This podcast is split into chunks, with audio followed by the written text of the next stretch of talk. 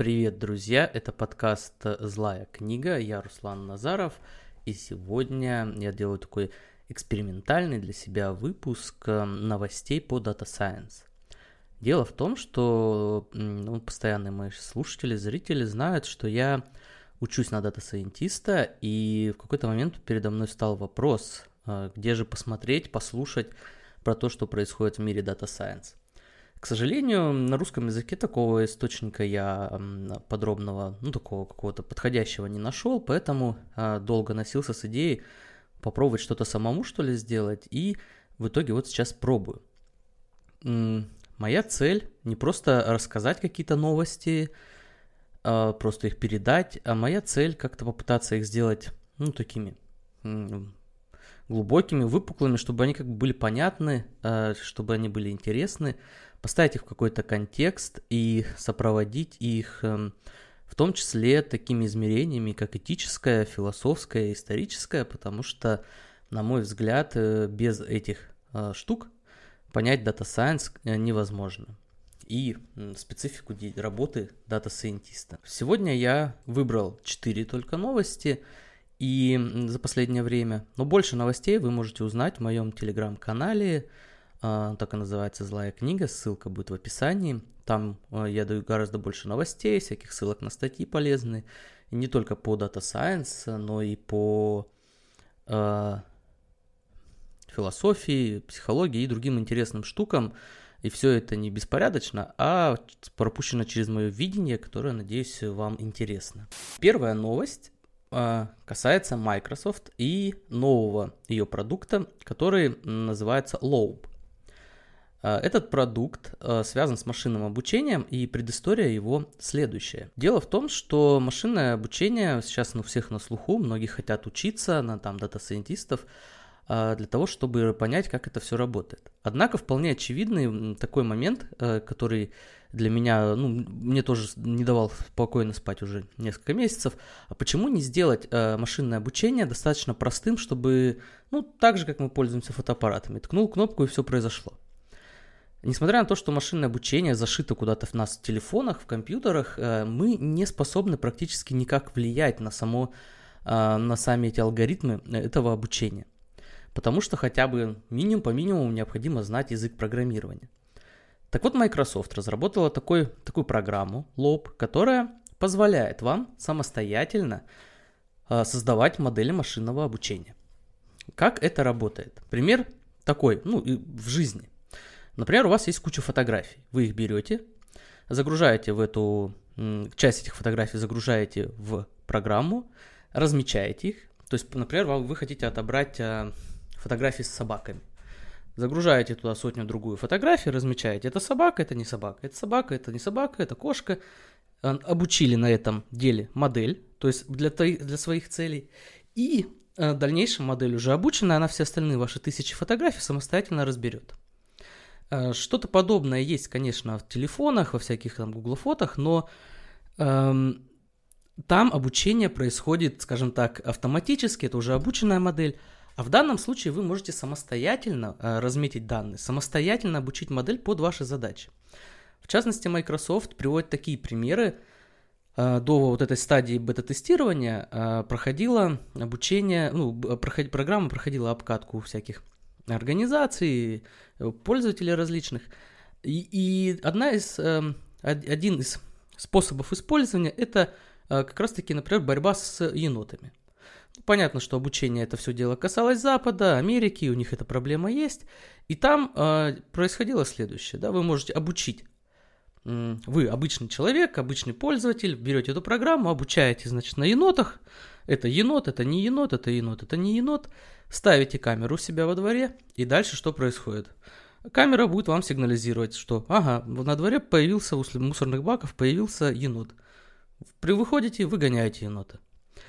А аналогичная ситуация, например, с пчелами. Это реальные кейсы использования этой программы. А, получается следующая ситуация. А, в, в улье к пчелам могут залезть всякие нехорошие жуки, которые этих пчел попортят. Обучаете программу самостоятельно, да, то есть берете фотографии этих жуков, а, обучаете программу, что вот это такой-то жук, это такой, этот вредный, этот не вредный, все, ставите камеру, дальше программа сама будет вас информировать о том, что ага, в улей полез какой-то жук, все, пошли разбираться. Или еще одно использование полезно, это, например, считать воду. Обучаете опять по фотографиям ситуации, когда вы пьете воду, в дальнейшем камера уже все сама будет считать. А, гениальная простая идея. Вам не нужно программировать, не нужно особо разбираться в машинном обучении. Вся ваша задача это самостоятельно разметить ваши собственные фотографии по вашим целям, обучить на них машину нажатием кнопки и получить уже результат. Идея очень вдохновляющая, потому что она может сделать э, машинное обучение, искусственный интеллект доступным в принципе каждому. И, на мой взгляд, это такой относительно, даже такая революция небольшая, которую сделала Microsoft. К сожалению, я попытался э, попасть в тестеры э, этой программы. Российской Федерации почему-то э, в допускаемых странах нет. Э, пока я отправил запрос в поддержку, пока мне не ответили, но надеюсь, что это дело утрясется, мне все-таки дадут доступ к этой программе, и я обязательно на нее выпущу обзор, потому что это офигенно важное дело. Э, даже запомните этот момент, что вот Microsoft вот начало это движение, это станет, я уверен, ну или, по крайней мере, мне хочется надеяться, это станет трендом. А, оригиналы всех э, статей, на основании которых я рассказывал новости, можно будет найти либо в ссылках, в ссылках к, э, к видео, к подкастам, либо в моей группе «Злая книга» в Телеграме. Сбер э, с, выложил в открытый доступ э, модель обработки естественного языка. Э, звучит маленечко непонятно, но сейчас я постараюсь вам э, объяснить, что это имеется в виду. Машинное обучение может работать в том числе и с текстами. Э, когда вы общаетесь с ботом, с каким-нибудь э, в телеграм-канале или с тем же ботом Сбера, вы общаетесь с результатом машинного обучения на том, что называется естественным э, языком. Этот естественный язык это вот тот язык, на котором мы с вами общаемся, русский язык, грубо говоря, да. Э, дело в том, что э, за последние годы произошли шли такие серьезные изменения в машинном обучении именно на естественном языке, и появились очень продвинутые модели, которые позволяют очень хорошо обучать всяких ботов, всякие приложения, поэтому, в принципе, мы с вами видим такой э, рост, э, скажем так, производительности у всяких Siri, у всяких Google ассистентов. И, к сожалению, была только одна такая проблема. А, обучение есть на английском очень хорошее, то есть там же как нужно? Смотрите, обучение, да, вот по примеру с фотографиями из первой новости. Вам нужно много фотографий, вы их разметили, все, дальше машина обучится. Так и с текстами, вам нужно много текстов, вы их обрабатываете, машина учится после какого слова идет какое слово, с какой вероятностью и так далее. И затем учится отвечать там на ваши вопросы, на вопросы ваших пользователей. А проблема сразу становится очевидна, да, вам нужен большой корпус текстов на том языке, на котором вы собираетесь отвечать. К сожалению, до последнего времени такая обученная модель была обучена на английских текстах. А, были определенные, есть определенные э, модели, функции всякого рода, которые позволяют и с русским языком работать, но полномасштабной модели не было. В частности, это объяснялось тем, что для обработки огромного корпуса текстов необходимы гигантские ресурсы. Я даже себе позволю зачитать одну цитатку из статьи Сбера по этому поводу на Хабре она была выложена. Если взять самый большой вариант модели со 175 миллиардами параметров, то результаты, результаты подсчета, да, обработки, обучения модели придется дожидаться почти 500 лет. И это на самой мощной карте, видеокарте э, NVIDIA. Э, стоимость обучения самого большого варианта модели по тарифам облачных сервисов, предоставляющих современные вычислительные устройства в аренду, переваливает за миллиард рублей. Опять-таки, а, вы получаете текст, вам нужно его обработать, и на домашнем компьютере сделать это будет невозможно. Чтобы построить такую модель на огромном корпусе русского языка, потребуется миллиард рублей. А, но у Сбербанка ресурсы есть, у них есть свой суперкомпьютер, и они с помощью этого суперкомпьютера, а, подшаманив его маленечко, они смогли обучить эту модель Обучали они ее на русской и английской Википедии, на сайтах Пикабу, на Банкиру и других ресурсах русскоязычных. А затем эту модель они обучили и выложили в доступ, в открытый свободное пользование. Еще раз коротко ее суть. Суть таких моделей заключается в том, что машина, искусственный интеллект учится, что после слова, э, например, вкусная идет слово рыба, потому что именно вкусная рыба стоит в контексте, в контексте «я сегодня на ужин ел вкусную рыбу». Вот примерно так работает машинное обучение на естественных языках. И э, Сбер такую модель выложил э, в открытый доступ. Что самое важное в этом? Кроме того, что эта модель может писать стихи, шутки, всякие пародии, она может писать программу, то есть кодить. Э, Код, конечно, не всегда удачный, но тем не менее это такое движение вперед, потому что э, здесь возникает тренд на то, чтобы кодить э, стало можно благодаря просто программам маш, э, вот такого рода моделям. Грубо говоря, это упраздняет какой-то части прогеров. Так что э, здесь видится э, большое будущее, как мне кажется. Тем более, если вот подобную технологию соединить с технологией Microsoft, да, где идет машинное обучение без особого кодинга. А, но если добавить к ней еще кодинг, который оформляется простыми а, запросами, мы получим реально революцию. Давайте я поясню коротко, что я имею в виду. Когда говорят, что машина может кодить, э, то имеется в виду следующее. Вы пишете просто, например, там, посчитай 2 плюс 2. То есть вам не надо на каком-нибудь питоне там 2 плюс 2 ставить, кодить, не надо. Все, вы просто говорите или пишете, посчитай 2 плюс 2. Машина понимает вас, обученная на огромном корпусе языка, и сама э, делает то, о чем вы говорите. То есть, в принципе, да, что-то подобное есть там в Google Assistant, но это все на таком зачаточном уровне, потому что не хватает мощностей, не хватает э, крупномасштабных моделей, но если будет развиваться направление крупномасштабных моделей языковых и будет развиваться вот то, то направление, которое, например, Microsoft делала, то мы получим, я думаю, очень серьезную штуковину. В ближайшие несколько лет э, кодить смогут все.